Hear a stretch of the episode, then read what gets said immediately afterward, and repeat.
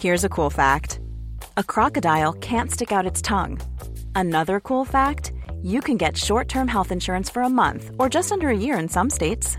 United Healthcare short term insurance plans are designed for people who are between jobs, coming off their parents' plan, or turning a side hustle into a full time gig.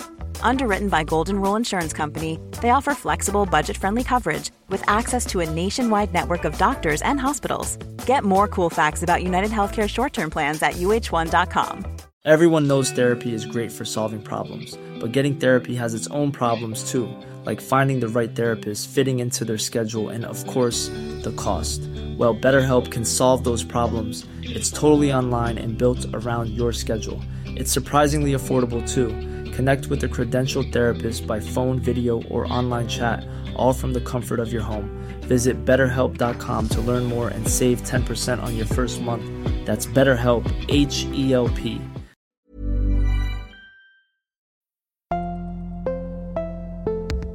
Aujourd'hui, je vous raconte l'improbable histoire de Odette Richard. Et moi, je vous raconte l'histoire de l'émeute à l'établissement Archambault. Vous écoutez le balado Captive.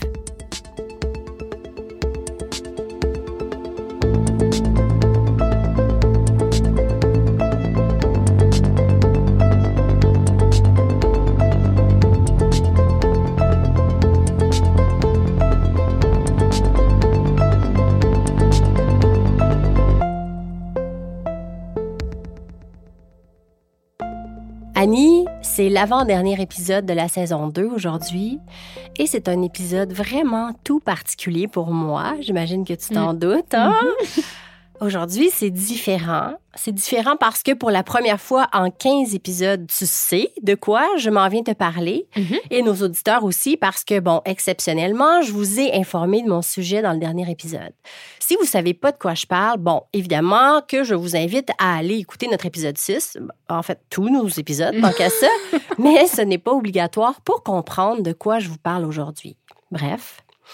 Je suis à la fois très émue et un peu fébrile, je l'avoue, par l'épisode d'aujourd'hui parce que pour la première fois, je lance dans l'espace public un cas. Un cas dont presque personne n'a entendu parler jusqu'à maintenant, à mon énorme regret d'ailleurs.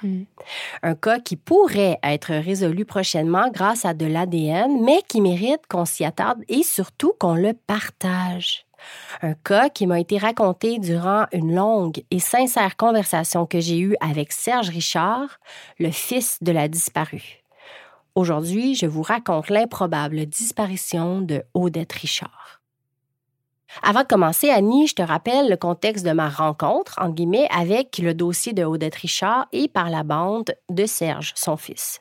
Bon, comme tu te souviens, dans le dernier épisode, j'ai fait le récit de Madame Victoria, un squelette qu'on a retrouvé en 2001 dans le sous-bois, derrière le stationnement de l'hôpital Royal Victoria de Montréal et qui gisait là tristement depuis au moins deux ans. Habillé d'un scrub, avec une vieille paire de chaussures d'homme à ses côtés, aucun autre indice pour permettre de l'identifier, cette pauvre dame. On a fini par la surnommer Madame Victoria et depuis 2001, on tente par tous les moyens de trouver son identité sans y parvenir. C'est dans le cadre de mes recherches pour cet épisode-là que je me suis tournée vers l'enquêteur privé Annie Richard parce que j'avais besoin d'un coup de main pour trouver de l'information supplémentaire. Finalement, ce qu'elle m'a donné comme info m'a plutôt fait tomber en bas de ma chaise, alors qu'elle m'a annoncé tout bonnement qu'on avait peut-être trouvé qui était Madame Victoria et que c'était nul autre que, bon, on est encore à la phase hypothétique, sa grande-tante, Odette Richard. Elle m'a aussitôt mise en contact avec Serge, son grand cousin, et c'est là que je me suis plongée tête première dans le récit de Odette Richard, la mère de Serge. Je te vois me regarder avec des grands yeux, là, Annie. Bon, pour nos auditeurs, vous savez que Annie puis moi, on ne se raconte jamais le fruit de nos recherches pour se garder la surprise lors de l'enregistrement. Et bien, même si ça a été une des choses les plus difficiles de ma vie, là, faut comprendre qu'Annie et moi, on se parle comme 88 fois par jour. Je lui ai pas dit que je préparais un épisode sur mesure pour Odette Richard. Je pense que, bien honnêtement, même moi, j'étais incertaine de le faire, cet épisode-là. Puis je me suis souvenue de pourquoi je fais captive et de ce qui me motive le plus à le faire, c'est-à-dire donner une voix aux personnes disparues et les garder présentes dans l'espace public.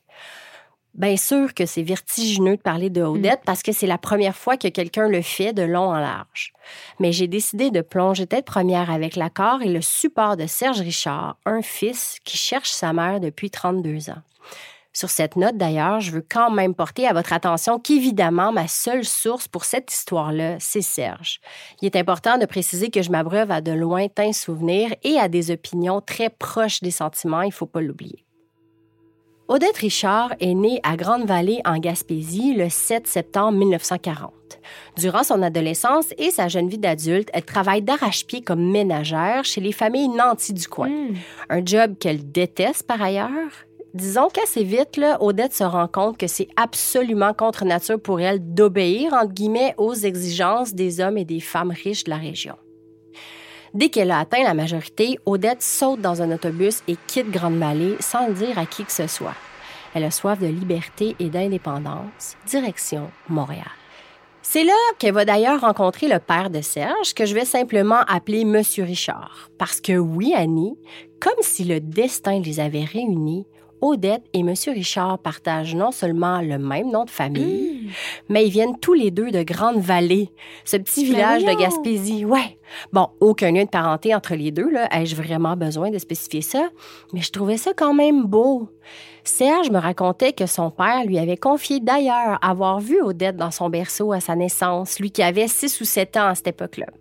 Au-delà de cette brève rencontre, Odette et M. Richard se sont donc connus, en fait, ils se sont trouvés à Montréal, et c'est en 1961 qu'ils s'unissent à jamais devant le curé, pour le meilleur et pour le pire.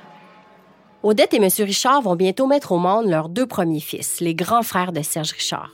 Deux frères d'ailleurs qui auraient bien pu ne jamais connaître, parce qu'autour de 1965, il y a un terrible incendie qui va raser leur maison de Montréal et va passer à un cheveu de leur faucher leurs deux garçons.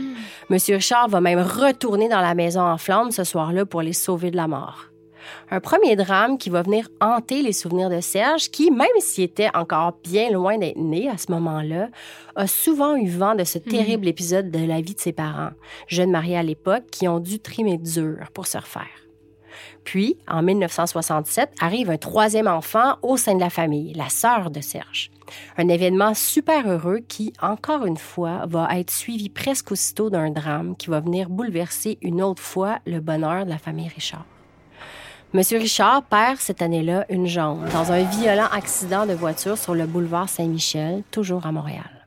Annie, j'imagine que tu te doutes comme moi à quel point ça doit changer drastiquement la dynamique familiale quand le père de la famille, le pourvoyeur, Mhm. là, dans la plupart des cas, là, on parle de 1968, là, Oui. perd l'usage de ses jambes puis du même coup est incapable de retourner travailler. Mhm. Monsieur Richard, qui œuvrait dans le domaine de la construction à ce moment-là, ben, il était désormais assigné à résidence, inapte et tout à coup dépendant du reste de sa famille, ben, ben, en fait de sa femme, Mhm. là, parce que ses enfants sont tous mineurs à ce moment-là, avec un bébé de un an à peine, je te le rappelle. Hein? C'est environ dans ce contexte-là, donc, qu'Odette Richard devient entrepreneur. En 69, elle repart avec toute sa bande à Grande-Vallée et met la main sur une quincaillerie. Un commerce qu'elle opère désormais de main de maître. Et bien que, bon, la vie comporte son lot de hauts et de bas, la famille s'en sort, somme toute, assez bien. Et ajoute même un quatrième enfant au clan. Un garçon qui naît en 1971 et qu'il nomme, tu t'en doutes, Serge. Eh oui, Serge. C'est en 1974 que la famille au grand complet refait la route jusqu'à Laval des Rapides cette fois et s'installe pour de bon. Odette et M. Richard deviennent alors propriétaires d'un petit dépanneur et c'est ainsi qu'ils subviennent aux besoins de leur petit clan. Serge a des souvenirs d'une enfance heureuse et raisonnablement stable. Bon, comme dans toutes les familles, quelques événements viennent, disons, pimenter là, le quotidien une fois de temps en temps, mais sans plus. Serge se souvient que sa mère était une femme aimante, attentionnée, mais ferme et vraiment très culottée, comme il dit. Dans la famille, c'est elle qui a le caractère, disons-le comme ça. Colérique à ses heures, oui, mais jamais, jamais Mm. violente, il le précise. Il me raconte une anecdote d'ailleurs qui va te faire comprendre à la vitesse de l'éclair quelle sorte de femme était Odette Richard. Alors qu'elle est en poste derrière le comptoir de son dépanneur à Laval des Rapides, il y a un homme cagoulé, armé d'un fusil qui entre et qui pointe son fusil dans le visage d'Odette. Donne-moi le cash puis les cigarettes.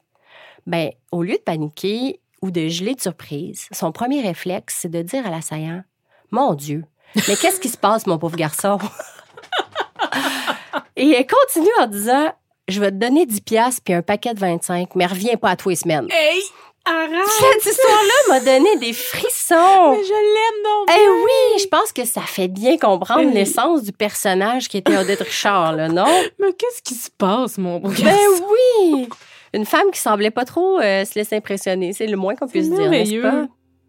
Odette cesse ses activités au dépanneur en 1979 et elle commence à ce moment-là à travailler dans les manufactures de textiles à Montréal.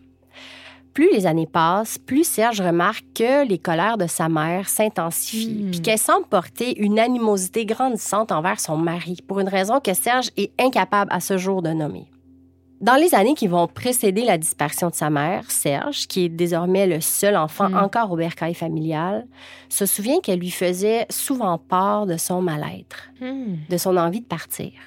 Elle lui indiquait même qu'elle souhaitait partir avec lui, qui avait 16-17 ans à l'époque, puis que tous les deux ensemble, ils pourraient aller se refaire une vie ailleurs. Bon, évidemment, là, Serge refusait ces bizarres de Mhm. fleurs. Là.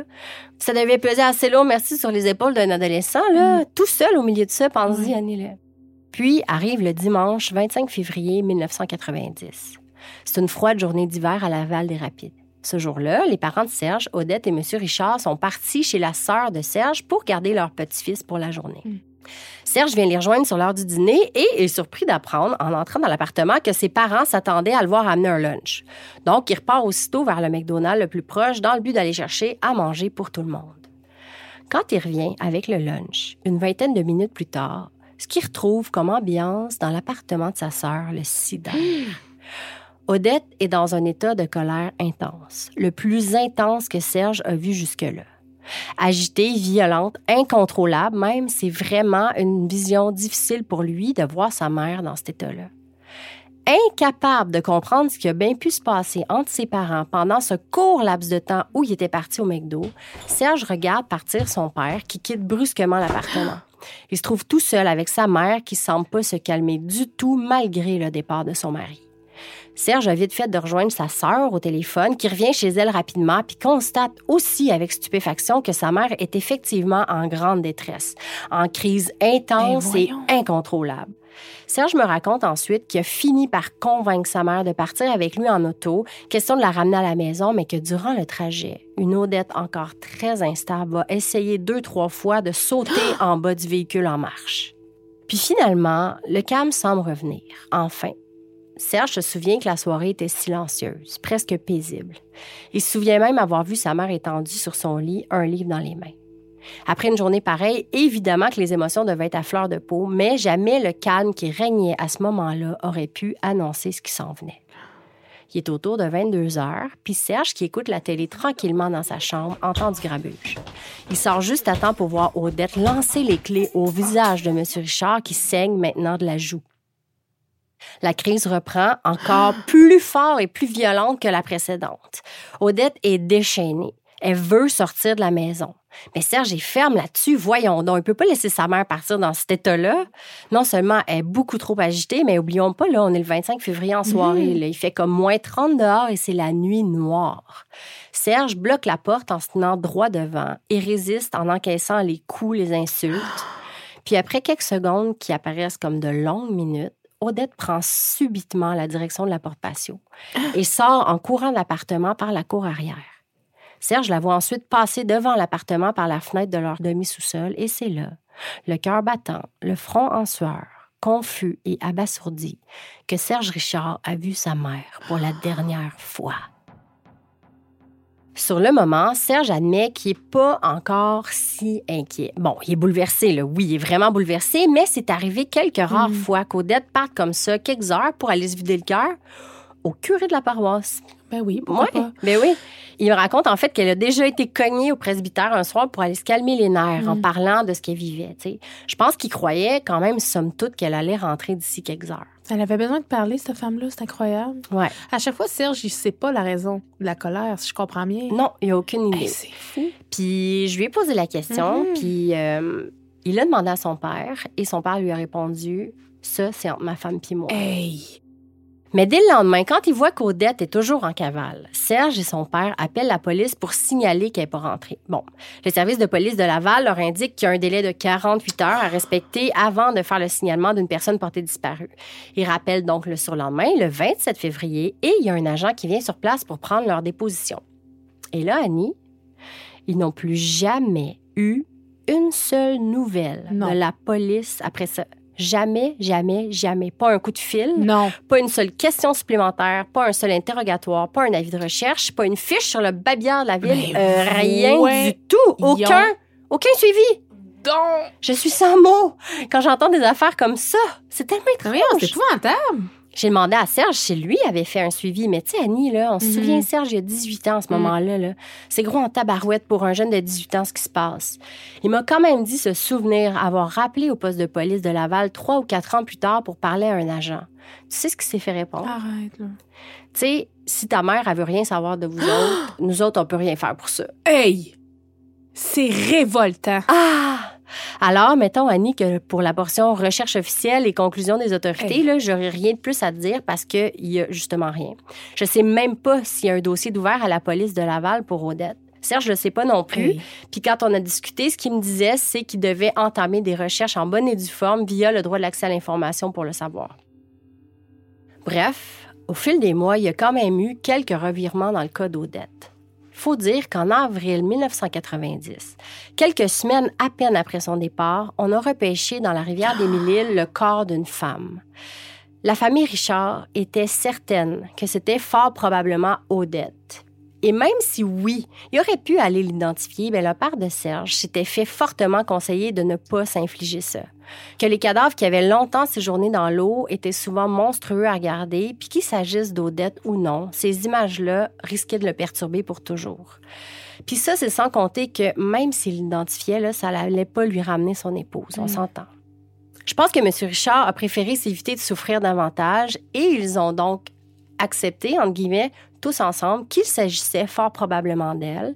Et la famille a dès lors commencé son deuil en considérant que leur Odette bien-aimée, en pleine crise, s'était lancée dans la rivière glacée pour mettre fin à ses jours.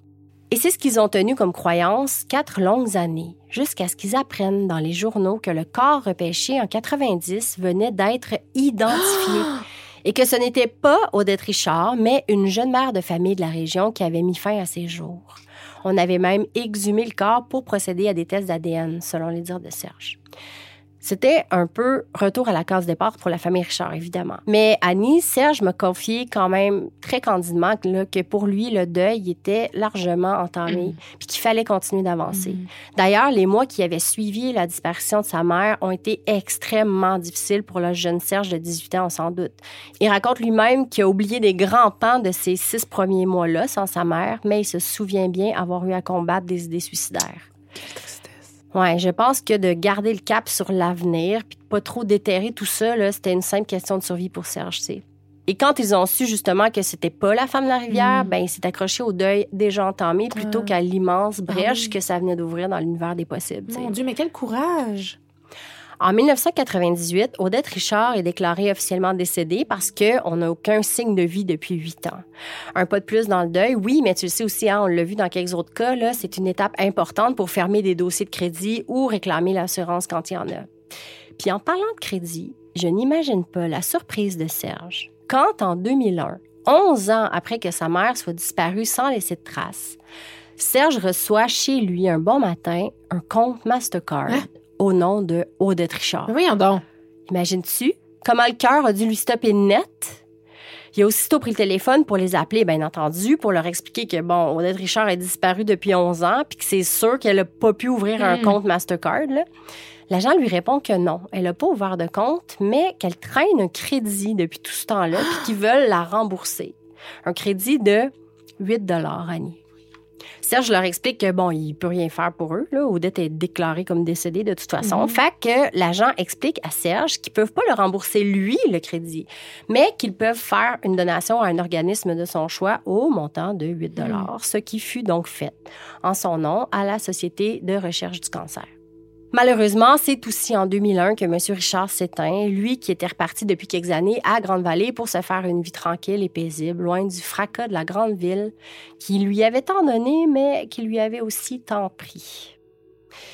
Et maintenant, je te fais faire un grand bond de 20 ans. On revient en 2020 parce que c'est là que Serge a recommencé, disons, plus solidement à penser à sa mère, puis à toute cette histoire-là. Comme quoi, hein, ça peut être ancré bien profond, mais ça finit toujours par remonter à la surface, ces grandes blessures-là. Serge est donc tombé un peu par hasard, selon ses dires, sur la section des corps non réclamés du site du SPVM. Puis là, il y a une photo qui a attiré son attention. Madame Victoria. La photo de Madame Victoria. Annie, est-ce que tu te souviens à quel point la reconstitution du bus de Madame Victoria puis la photo de Odette Richard sont semblables? Il a tellement dû faire le saut. Petite note d'ailleurs, c'est Serge qu'on voit sur les genoux de sa maman. La photo a été prise euh, en 1976 et Serge avait 5 ans à ce moment-là. Bref, évidemment que Serge a le souffle coupé quand il voit la photo. là, la ressemblance est déroutante quand même. Mais oui. Fait qu'il s'empresse de cliquer sur la photo pour lire plus d'informations, mais il se désenchante tout aussi vite. Il trouve que les dates sont pas mal discordantes, tu sais, puis que les circonstances font pas beaucoup de sens avec l'histoire de sa mère. Rappelle-toi, Annie, là, Odette est partie en 90, puis le squelette de Madame Victoria est retrouvé en 2001. Ça fait quand même un bon gap. Alors, il laisse passer quelques mois, un an presque. Mais cette Madame Victoria lui revient en tête continuellement. Et si c'était elle, après tout?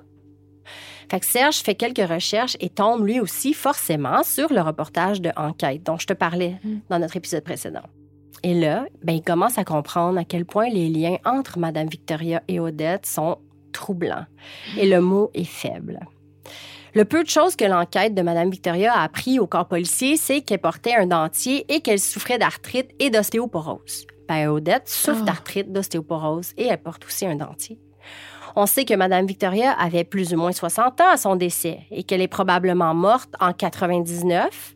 Odette avait 49 ans en 90 quand elle a disparu, donc plus ou moins 60 ans en 99, non? Mais oui. En plus de tout ça, oublions pas la ressemblance incroyable entre les deux photos, là. Disons que ça a de quoi donner vraiment quelques frissons, n'est-ce pas? Serge s'est donc décidé et a lâché un coup de fil au SPVM, le cœur battant, pour informer l'agent au bout du fil qui avait l'impression que sa mère disparue et Madame Victoria était peut-être la même personne. Encore une fois, une déposition est prise, un enquêteur est chargé du dossier et pas de nouvelles. Un an, c'est cool. Je m'en allais te demander s'il avait été pris au sérieux. Est-ce que c'est un délai raisonnable ou c'est vraiment un manque d'intérêt ou? Euh, je sais pas si c'est un délai raisonnable, mais les réponses vont venir, Annie. Sois patient. C'est intriguant. Et puis un jour, alors qu'il écoute Denis Lévesque à la télé, Serge voit en entrevue une femme qui parle de son livre tout juste paru et de sa passion pour les enquêtes puis les vieilles histoires enfouies. C'est la dépoussiéreuse de crime qu'elle s'appelle. Fait qu'il fait quelques recherches sur Internet, puis il la retrouve sur Facebook. Il lui écrit son histoire. Et qu'est-ce qu'elle lui répond? Allô, cousin? en lui envoyant un bout de l'arbre généalogique, bien sûr, de leur famille. Ben oui, Serge, sans le savoir, venait d'écrire à Annie Richard, la dépoussiéreuse de crime, sa petite cousine Germaine, unie dans l'arbre généalogique par leurs arrière-grands-parents. La dépoussiéreuse de crime qui, sachez-le, dépoussière tout à la vitesse de son nom, même les liens de parenté qui peuvent vous unir à elle. Tout le monde est relié à Richard. Toujours. Cette histoire est absolument rocambolesque du début à la fin. En fait, je devrais même pas dire ça parce que une fin, pour le moment, il y en a pas. J'ai demandé à Serge les hypothèses qu'il retenait suite à la disparition de sa mère. Bon, bien sûr, l'idée qu'elle se soit suicidée ne le quitte que très rarement. Bien qu'il trouve étrange que son corps ait jamais été retrouvé, il le sait que c'est une possibilité. L'idée qu'elle se soit simplement sauvée avec quelqu'un d'autre pour refaire sa vie prédomine aussi dans les multiples scénarios qui s'est fait depuis toutes ces années-là. Est-ce que, par exemple, elle aurait rencontré quelqu'un quand elle travaillait en manufacture, qu'elle a décidé de tout plaquer puis de repartir à neuf? Dans ce scénario-là, Serge s'imagine que peut-être ce plan-là n'a pas fonctionné comme prévu et qu'après quelque temps, Odette se soit ramassée à la rue et ait passé ces dernières années en situation d'itinérance, comme Madame Victoria. Serge est certain d'une chose, par exemple, sa mère était d'une débrouillardise et d'une résilience grandiose. Je pense que ce que Serge dit, sans le formuler comme ça, c'est que tout se peut finalement. Après tout, là, rappelle-toi, quand elle a eu 18 ans, là, Odette a sauté dans un bus et a quitté sa vie carrément sans le dire à personne. Est-ce qu'elle a fait la même chose à 49 ans? Annie, là, je vais être super honnête avec toi. Je ne sais pas où tout ça s'en va. Bon, nos épisodes sont diffusés à l'automne, mais ce que les auditeurs ne savent pas, c'est qu'on enregistre nos épisodes tout au long de l'année. Par exemple, aujourd'hui même, là, on est le 31 mai 2022. Inutile de te dire, Annie, que j'ai tourné ça dans tous les sens pour savoir comment j'allais terminer cet épisode. Parce que, après que l'organisme Meurtre et Disparition est résolu du Québec et Serge les ait relancés à quelques reprises, le SPVM a enfin repris contact avec Serge à peine quelques semaines avant notre rencontre. Et son test d'ADN a eu lieu le 13 mai 2022. Le vendredi 13, en passant, juste pour continuer dans les addons étranges. Alors, au moment d'enregistrer cet épisode, en ce moment-là, là, évidemment que je n'ai pas le résultat du test, mais en principe, on aura une réponse avant la diffusion en automne. Alors, soyez certains que vous allez être informés de la suite. Bon, probablement, peut-être même dans un petit mot supplémentaire juste à la suite de cet épisode. Alors, écoutez jusqu'à la fin. Une chose est sûre, que l'ADN de Serge soit ou non un match avec Madame Victoria, l'histoire d'Odette mérite d'être portée à notre attention et surtout d'être racontée. Imaginons que ce soit effectivement Madame Victoria. Ben voilà que deux mystères vont enfin être résolus. Le mystère de l'identité de celle qu'on a retrouvée il y a plus de 20 ans, seule dans un boisé près de l'hôpital Royal Victoria, et le mystère d'où se trouve finalement Odette Richard. Mais le mystère des dix ans qui séparent le départ dramatique de Odette et de la découverte du squelette de Madame Victoria, lui, est encore bien réel. Pire encore, les questions sur la cause du décès, elles, demeurent sans réponse. J'ai demandé à Serge s'il souhaitait que Mme Victoria soit effectivement sa mère. Avec des trémolos dans la voix pour la première fois depuis le début de notre longue conversation, il m'a avoué qu'il serait extrêmement peiné de savoir que sa mère aura eu une vie aussi triste et difficile, isolée de toutes les belles choses qu'elle a manquées dans sa famille. Les naissances de ses petits-enfants, de ses arrière-petits-enfants, puis tous les autres événements heureux dans le fond. Et sa voix se casse carrément quand il me confie que la première chose qu'il va faire, si sa maman est effectivement Madame Victoria, c'est d'aller porter des fleurs sur sa tombe anonyme qui trône au milieu de bien d'autres comme elle dans la section des corps non réclamés du cimetière de Longueuil.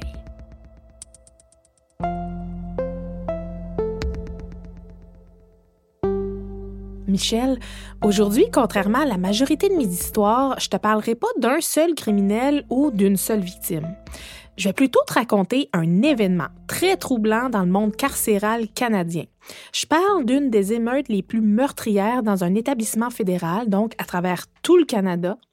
Ça s'est passé ici, au Québec, à Sainte-Anne-des-Plaines plus précisément, à l'établissement Archambault. Il va être question de plusieurs prisonniers, deux en particulier, qui auront su marquer l'histoire dans la nuit du 25 au 26 juillet 1982. Laisse-moi donc te raconter l'horrible histoire de l'émeute à l'établissement Archambault. Avant de te raconter les événements qui se sont passés en 1982, je te ramène brièvement le 6 novembre 1981 à Montréal. Le policier Emmanuel Cloutier entre par hasard dans une banque où se passe au même moment un braquage. Non. Puis quelques secondes plus tard, par surprise, il se fait atteindre par balle par un jeune voleur, un criminel d'à peine 23 ans, Christian Perrault. Oh. Le policier meurt sur le coup sans avoir eu le temps de se rendre compte de ce qui se passait réellement. Christian Perrault est arrêté rapidement et quelques mois plus tard, il va finalement être condamné à la prison à vie sans possibilité de libération conditionnelle avant 25 ans. Destination, l'établissement Archambault à Sainte-Anne-des-Plaines. Son compagnon de cellule, Yvon Martin, 39 ans, lui, c'est en 1979, du côté de Charlebourg, en banlieue de Québec, qu'il va exécuter un double meurtre. Un homme, Jean-Marc Chantal, ancien beau-frère d'Yvon Martin, et sa conjointe, Ginette Tanguay, sont abattus froidement. Un épisode de violence gratuite dont le mobile semble être lié à l'argent. C'est en date du 7 juin 1980 qui a été reconnu coupable du crime et il va aussi être condamné à la prison à perpétuité, aussi sans possibilité de libération avant 25 ans. Les deux hommes qui entament leur peine d'emprisonnement sont empreints d'une rage profonde face à leur destin en prison, assez qu'ils décident de mettre en branle un plan d'évasion. Les rumeurs vont circuler au sein de l'établissement à travers les détenus. Quelque chose se prépare, mais quoi? Mais surtout, pour quand? Yvon Martin et Christian Perrault sont prêts à tout pour mettre leur plan à exécution. Ils sont prêts à se battre, même à commettre l'irréparable, Michel. Ils n'ont rien à perdre, puis ils n'ont absolument pas l'intention de finir leur jour en dedans, quitte même à en mourir.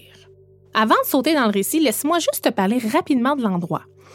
Un peu comme la prison de Bordeaux à Montréal, l'établissement Archambault est divisé en différentes sections qui se rejoignent à un point central, un peu comme le noyau de la prison qu'on appelle d'ailleurs le poste de contrôle N à Archambault. Je te montre une photo aérienne de la prison pour que tu puisses mieux saisir le design. Hmm. On voit comme, écoute, c'est difficile à expliquer, mais comme trois pentagones qui pointent vers un même point central qui forme en fait à l'intérieur un espace en forme d'hexagone. Donc, le poste de contrôle N permet aux gardiens d'avoir une vue d'ensemble vers les différentes ailes de la prison. On parle d'un établissement carcéral qui peut accueillir jusqu'à environ 500 détenus quand même. Donc, c'est pas la plus grosse prison qu'on a au Québec, mais ça demeure quand même un endroit réputé. Notamment, oui, Est-ce que c'est sécurité maximale? oui, OK. parce que tu vas comprendre, là, pour avoir accueilli des personnages parmi les plus marquants de l'histoire criminelle du Québec. Carla Molka, Maurice Momboucher, Luca Rocco Magnotta. Il y a même eu un Jacques Messrine. Oh là là. Oui, et finalement, ben, Valérie Fabricant. Ah. Oui, que j'ai abordé dans notre première saison. Bref, des grosses pointures du crime. C'est donc le soir du 25 juillet 1982, à 22h30, au moment précis où les prisonniers doivent regagner leur cellule pour la nuit, que l'établissement Archambault va se transformer, Michel, en vrai bain de sang. Jamais, à ce stade, les gardiens vont se douter une seconde de la vague de violence qui s'apprête à éclater autour du poste de contrôle N. Le plan d'évasion de Christian Perrault et Yvon Martin a attiré plus d'un détenu, puis ça va devenir rapidement un projet d'évasion de masse. Le but, prendre en otage les gardiens pour pouvoir se rendre jusqu'à la porte principale de l'établissement et sortir. Ah. Les prisonniers qui participent sont incontrôlables. En plus de s'en prendre au matériel, à tout saccager, ils vont attaquer les agents de détention qui vont tant bien que mal essayer de se cacher puis de se protéger. Les détenus sont armés puis c'est très clair qu'à cette étape-là, ils sont prêts à tuer les gardiens. Mais quand tu prends connaissance des détails de l'émeute, tu te rends compte bien assez vite que ça va au-delà du désir de tuer. On est dans la vengeance, dans le désir de faire du mal. On peut s'imaginer la haine que certains détenus peuvent développer à l'égard des gardiens. hein. Donc, d'avoir enfin la possibilité de se venger, ben, c'est évident que la violence prend le dessus très rapidement. Je vais te raconter les événements, puis un petit avertissement ici, là, ce qui s'en vient, c'est très difficile à entendre. Donc, certains gardiens ont réussi à s'enfuir puis à se cacher. D'autres ont été attrapés par les prisonniers dont le gardien André Mounet, qui va être pris en otage par un détenu qui va lui mettre un lacet autour du cou et un couteau sous la gorge. Les détenus vont demander à la tour de contrôle d'ouvrir les portes sous peine de tuer M. Mounet et un autre gardien, David Van Den Habil, qui est aussi pris en otage. Monsieur Monet va être poignardé deux fois à l'abdomen avant que finalement une porte s'ouvre vers un autre pavillon où les deux otages seront traînés et poignardés à nouveau. C'est là que Monsieur Monet va décider de faire le mort. Imagine. Ah. Malgré ses blessures graves, il va survivre. On peut lire sa version des faits dans la presse du 22 janvier 83. Il décrit qu'il se souvient des bruits, des cris horribles, des vitres qui se cassent, puis de l'eau rouge teintée par le sang partout sur le plancher. Malheureusement, le gardien qui était aussi pris en otage avec lui, David Van Den Abile, va succomber à ses blessures. Au moment de sa prise d'otage, M. Monet va aussi apercevoir son collègue, Léandre Leblanc, derrière la vitre du poste de contrôle N. On raconte que M. Leblanc pleurait à chaudes larmes en voyant à quel point la situation était grave et surtout en sachant très bien le sort qui l'attendait. Il a essayé de se protéger à l'aide d'une arme, mais c'est en fracassant les vitres avec tout ce qu'ils avaient en leur possession, comme des poids à terre, des manches à balai, des chaises, que les détenus vont réussir à entrer dans le poste de contrôle pour attraper M. Leblanc, puis ils vont lui laisser aucune chance de survivre en le poignardant à plusieurs reprises, Michel, plus d'une vingtaine de fois à l'aide d'un pic artisanal. Un autre agent de détention, Denis Rivard, qui lui va essayer de calmer les prisonniers en leur parlant en essayant de les raisonner, mais il va aussi malheureusement être rapidement pris en otage par plusieurs détenus. Puis à mon avis, je pense que c'est l'agent Rivard qui va subir le plus d'acharnement et de colère de la part des criminels qui l'ont cerné. Il va d'abord être battu à l'aide de différents objets, dont une patère, un tiroir de bureau en métal, une pelle, puis il va même être écrasé par un bureau de travail très lourd que les détenus vont laisser tomber sur lui. Ouais. Ensuite, il va être pendu à un escalier à l'aide d'un boyau d'arrosage. Voyons donc. Ils vont le suspendre là comme si c'était un trophée tout ça s'est déroulé très rapidement, hein. du début de l'émeute autour de 22h30 jusqu'au premier déploiement de l'équipe d'intervention de la prison, soit pas plus de cinq minutes plus tard. Très rapidement, il y a des bombes de gaz lacrymogènes qui sont lancées, puis pendant une bonne heure, là, ils essaient de maîtriser les détenus. C'est le branle-bas de combat, le chaos total à travers l'air qui est rendu difficilement respirable. La Sûreté du Québec est appelée en renfort. Rapidement, les premiers policiers et les premiers ambulanciers arrivent à l'entrée de l'établissement. C'est finalement autour de 23h45, soit 1h15 après le début de l'émeute, que le groupe d'intervention reprend le contrôle de l'établissement. Hmm. Les prisonniers sont forcés de se coucher au sol pendant qu'on se charge d'évacuer les blessés et les morts. Wow. Annie, est-ce que tu hmm? sais s'il y a des prisonniers qui ne participaient pas à l'émeute? Il y en avait plusieurs qui participaient pas. Parmi les corps, on retrouve deux détenus, ceux de Christian Perrault et Yvon Martin, les ah! deux mêmes qui ont tout organisé. Oh. C'est avec beaucoup d'étonnement qu'on se rend compte, Michel, qu'ils se sont suicidés à ah! l'aide de capsules de cyanure ah! juste avant d'être pris par l'équipe d'intervention. Quand je te disais qu'ils étaient prêts à mourir. Oh! La tragédie aura donc coûté la vie de trois agents de détention, Daniel Rivard, 27 ans, David Van Den Abilé, 36 ans, et Léandre Leblanc, 60 ans. Michel. Il y a un détail absolument bouleversant concernant le décès de M. Leblanc. L'homme était à quelques heures seulement de prendre officiellement sa retraite après 25 ans de service dans le système carcéral. Je pense sincèrement que c'est ce qui rend cet événement-là aussi révoltant. C'est seulement au petit matin, autour de 4h30, que tous les prisonniers vont finalement regagner leurs cellules. Les dégâts sont importants autour du poste de contrôle N.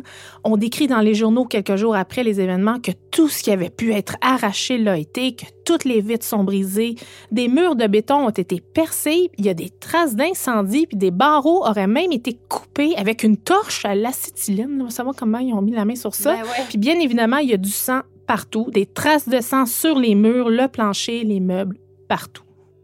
Dans les jours et même les semaines qui vont suivre, les détenus vont avoir la vie difficile. Ils vont d'abord être mis en isolement, évidemment, dans leurs cellules. Ils n'auront aucun droit de visite, pas même de leurs avocats. Ils n'auront pas droit à des repas chauds ni à prendre une douche. Mettons que les conditions de détention vont être assez douteuses. Ils auront aussi droit à des fouilles surprises sur une base régulière dans le but de trouver les armes qui auraient servi au moment de l'émeute. Il va y avoir trois enquêtes différentes en lien avec la mort des trois agents de détention, soit celle du coroner, bien évidemment, une autre faite par la Sûreté du Québec et finalement une par le service correctionnel. Les enquêtes vont mener à l'arrestation de dix détenus qui devront subir un procès en simultané au palais de justice de Joliette. Hmm. Ils sont Daniel Boulet, Maurice Michel, Mario Pruneau, Serge Robidoux, Wilfrid Larose, André Lachapelle, Michel Hudon, Réal Girard, André Ledoux et un dernier détenu du nom de Claude Poirier. Et non, je ne parle pas ici de notre négociateur et chroniqueur judiciaire préféré. Le procès va couvrir les meurtres des deux agents de détention, Denis Rivard et Léandre Leblanc.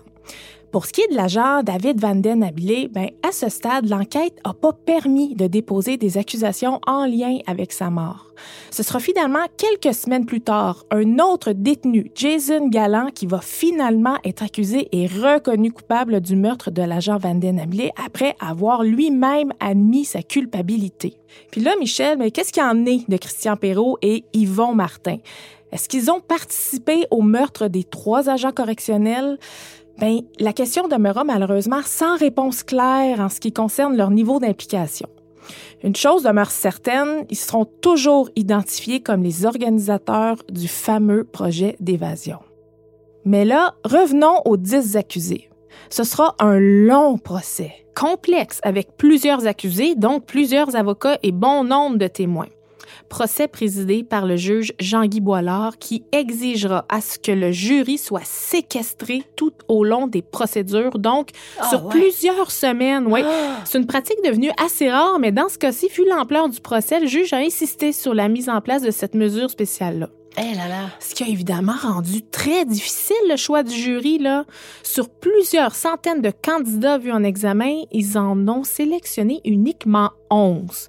Donc, pour atteindre le nombre requis de 12 jurés, ils ont donc dû opter pour une tactique peu commune, soit le recrutement directement dans la rue. Non. Ça s'était pas fait, Michel, depuis 1911 Hein? ce qui signifie de demander aux autorités locales d'appréhender une centaine de personnes au hasard dans la rue et de les obliger à se rendre à la cour afin de se soumettre à l'examen pour devenir membre du jury. Aïe, aïe.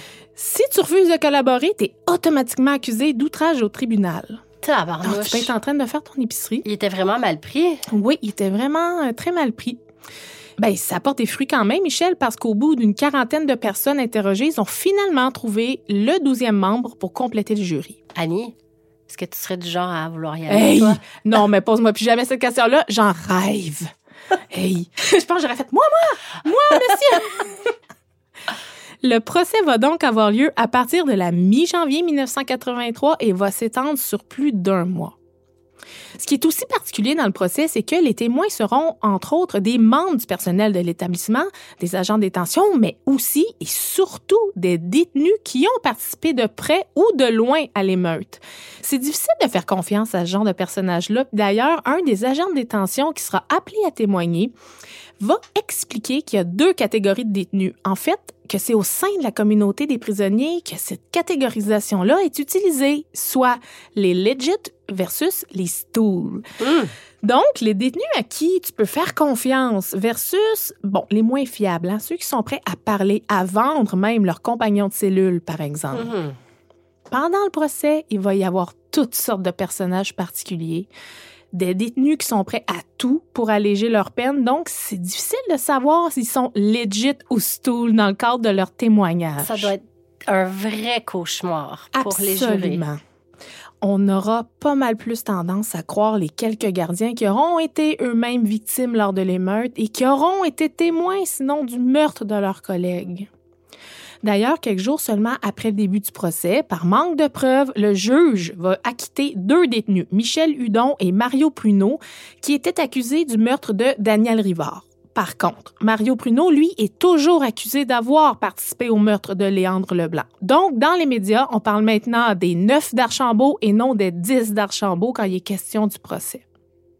Il y a beau avoir bon nombre de gardiens qui vont venir témoigner, n'en demeure pas moins qu'au moment des faits, écoute, il se passait tellement de choses en même temps, c'était tellement le chaos, il y avait tellement de mouvements, de violence, d'échanges de coups que c'est très difficile pour les témoins de se rappeler exactement des faits ou même d'avoir eu conscience de toute la séquence des événements du soir du 25 juillet. Si un gardien qui se fait tabasser, évidemment, tu vois pas vraiment ce qui se passe autour quand tu te protèges ou si tu te caches quelque part pour pas être attrapé.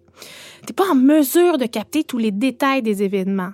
Il y a donc énormément de confusion dans les témoignages, tant au niveau des agents de détention que des détenus, puis on parle ici d'un total d'environ 45 témoins tout au long du procès. Donc, bien entendu, la notion du doute raisonnable est soulevée par l'ensemble des avocats de la défense. Pour le meurtre du gardien Daniel Rivard, par exemple, l'autopsie n'a pas révélé s'il était déjà décédé quand il a été pendu. Ah. Si c'est le cas, c'est qu'il serait mort suite à ces nombreuses fractures du crâne commises par les prisonniers qui l'assommaient de coups violents. Mais tu sais, qui a porté le coup fatal? Est-ce qu'à ce moment-là, ceux qui l'ont pendu devraient plutôt être reconnus coupables de tentative de meurtre s'ils pensaient qu'il était encore vivant? Ça commence à être compliqué de prouver tout ça hors de tout doute raisonnable, non? C'est infernal. Le jeudi 3 février 1983, le juge Boilard va prendre le temps de dicter ses directives au jury pendant plus de six heures. Dans l'article de la presse du 4 février, justement, on reprend des portions de son discours. Je te cite un premier extrait. Ne vous laissez pas influencer parce que ces gens-là se trouvaient dans un pénitencier fédéral. Un détenu a droit au même traitement que n'importe quel citoyen. Puis il va ajouter vous n'êtes pas ici pour décider si le système pénitentiaire doit être changé. Vous n'êtes pas ici non plus pour décider s'il faut absolument trouver un coupable. Vous devez vous laisser uniquement guider par la preuve, toute la preuve. Ce qui va mener Michel à une délibération du jury qui va durer plus de deux longues semaines. Imagine l'ampleur de la tâche, comme on disait. Écoute, ils ont quand même le sort de neuf accusés entre les mains, puis ils ont onze verdicts à rendre, parce que parmi les neuf, il y a deux des détenus qui sont accusés de double meurtre. Pardonne-moi, le procès a duré combien de temps jusqu'à maintenant? À peu près un mois. Séquestrés, ils avaient un horaire fixe d'à peu près 9h30 le matin à 17h le soir et ils ne travaillaient pas les week-ends. Le jury, je parle. Mais en étant séquestrés, je pense qu'ils n'ont pas le droit à la télé, ils ni n'ont pas le droit à aucun média, ni de parler à leur famille. Exact. Eh là là. Ils ont plus de 1000 pages de notes sténographiques à consulter pour rendre leur décision et les 12 jurés doivent s'entendre sur chacun des verdicts. Est-ce que ça te dirait toujours de. Ben là, moyen. C'est finalement le lundi matin du 21 février 1983 que le jury va rendre les verdicts. Il y a une foule de curieux autour du palais de justice de Joliette. Puis là, c'est la surprise. Six des neuf accusés sont acquittés face aux accusations de meurtre. Seuls les détenus Daniel Boulet, 25 ans, Serge Robidoux, 21 ans, et Maurice Michel, 24 ans, sont reconnus coupables avec une sentence de prison à perpétuité. Puis le plus choquant dans tout ça, c'est que Maurice Michel, là, il était éligible à sa libération conditionnelle seulement quatre jours après les meurtres. Il doit-tu regretter sa participation? Et le jury se serait basé principalement sur les témoignages des agents de détention qui devaient être pas mal plus crédibles, en fait, contrairement aux détenus qui ont présenté des versions qui semblaient plus décousues, mettons. Mais quand même, je peux pas m'empêcher d'imaginer le travail colossal de la part du jury pour en venir à une décision comme celle-là. Dans un article de la presse du 15 février 83, on peut lire que le juge Boilard leur a demandé, et je cite, d'exercer dans leur examen des faits relatifs à la cause la même sagesse, la même prudence, la même raison que dans la vie courante quand ils ont à décider s'ils vont croire ou non ce que leur a dit une personne. J'aurais donc tendance à croire à la bonne foi du jury dans ce dossier-là. L'établissement Archambault va continuer à faire beaucoup jaser par la suite. Pas tant en lien avec la tragédie du 25 juillet, mais plutôt en lien avec les conditions de détention alarmantes qui ont duré près de deux mois suite aux événements. Je t'en ai parlé brièvement un peu plus tôt. Hein? L'isolement des détenus, l'absence de repas chauds, l'absence de douche, les fouilles excessives. Bref, c'est assez sérieux, Michel, pour qu'Amnesty International publie un rapport au printemps 1984, soit deux ans après les événements, suite à des allégations contre l'établissement Archambault de la part de 17 détenus qui ont fait des déclarations sous serment. Ah ouais. Le rapport dénonce le fait qu'aucune enquête n'ait été lancée de la part de notre gouvernement pour faire la lumière sur ces allégations de maltraitance et de torture au sein de la prison dans les semaines qui ont suivi les meurtres. Écoute, selon un article du Devoir qui date du 21 mars 84 et qui rapporte des extraits du rapport, on indique que les détenus auraient été battus, qu'ils auraient été laissés en isolement, oui, mais sans vêtements, donc complètement nus pendant près de trois semaines, qu'on les aurait empêchés de dormir, que des gardiens auraient même uriné dans leur nourriture. Bref, ça Hein? va bien au-delà de ce qu'on pensait comme mauvaises conditions de détention. Puis Amnesty International confirme qu'aucune des enquêtes qui ont été faites suite à l'émeute, que ce soit par la Sûreté du Québec, le coroner ou l'enquêteur correctionnel, personne n'a examiné les allégations de mauvais traitement, malgré grand nombre de lettres d'avocats qui représentaient des détenus à ce moment-là. C'est finalement en juin 1984 que l'enquêteur correctionnel Ron Stewart va sortir son rapport que tu peux d'ailleurs consulter en entier sur le web et qui porte sur les allégations de mauvais traitement de détenus à l'établissement Archambault après les incidents du 25 juillet 82. Le rapport va démontrer, de manière assez prudente, je dirais, qui a eu quelques lacunes majeures et surtout des mauvais traitements qui effectivement contrevenaient aux droits des prisonniers. C'est un long rapport de plus d'une centaine de pages, mais le rapport Stewart, comme on l'appelle, ne démontre pas nécessairement la gravité des faits comme ils ont été présentés dans le rapport d'Amnesty International, ce qui va faire en sorte, grosso modo, qu'aucune enquête officielle sera faite. C'est donc en janvier 1988, presque six ans après les meurtres, que la Cour d'appel va accorder la permission de procéder à un recours collectif de la hein? part des 424 détenus qui étaient présents au moment et après les meurtres. C'est donc la totalité des détenus d'établissement à ce moment-là. C'est un recours collectif historique. Le recours est contre le directeur lui-même de l'Institut Archambault, M. André Lemarié. Ils avaient fait une première tentative auprès de la Cour supérieure en 85 et le recours avait été refusé. Les détenus réclamaient maintenant un montant de 44 000 dollars par tête, donc un total de 18 656 000 dollars. Voyons donc. C'est le 7 juin 1994, six ans après que le recours ait été autorisé, que le juge de la Cour supérieure, Pierre Villot, va présenter le jugement qui fait plus de 108 pages et Michel, coup de théâtre, non seulement le recours collectif sera rejeté, le juge Villot va déclarer que Monsieur le marié, le directeur de la prison, a agi de manière exemplaire après les émeutes. Ben, Je voyons. cite les mesures qu'il a prises étaient justifiées et raisonnables dans les circonstances. Ce qui va, Michel, mettre fin au long et lourd parcours judiciaire en lien avec les événements du 25 juillet 1982. Mais qu'est-ce qu'on retient en bout de ligne de ces événements-là 40 ans plus tard? Est-ce qu'on retient la longue saga judiciaire des 424 détenus en lien avec les allégations de mauvais traitement? Ou si on se souvient que cette émeute-là demeure encore à ce jour la plus meurtrière dans une prison fédérale et que trois agents ont été assassinés, Daniel Rivard, David Van Den Abilé et Léandre Leblanc, qui eux sont morts sous les coups lâches de ces mêmes détenus qui se sont battus en justice pour essayer de faire valoir leurs droits. Tu trouves pas que c'est un petit peu ironique? En tout cas, je peux pas m'empêcher de penser à la pauvre épouse de l'agent Léandre Leblanc, qui attendait son mari depuis des mois dans leur nouvelle maison au Nouveau-Brunswick, province natale de M. Leblanc, où il comptait enfin aller passer ses vieux jours aux côtés de sa famille. Retraite pleinement méritée qui lui aura été enlevée injustement il y a maintenant plus de 40 ans. C'est finalement le 9 août 2022, en matinée, que Serge Richard a eu un coup de fil de la police de Laval. Après analyse, les tests d'ADN se sont malheureusement révélés négatifs. Odette Richard n'est pas Madame Victoria. La quête de Serge pour retrouver sa mère ne s'arrête pas ici. En fait, elle ne fait que commencer. J'espère du plus profond de mon cœur que cet épisode aura su ouvrir quelques brèches qui pourront faire avancer l'enquête, ne serait-ce qu'un tout petit peu. N'hésitez pas à partager la photo d'Odette et son histoire. Le pouvoir du nombre, c'est souvent ça qui fait la différence.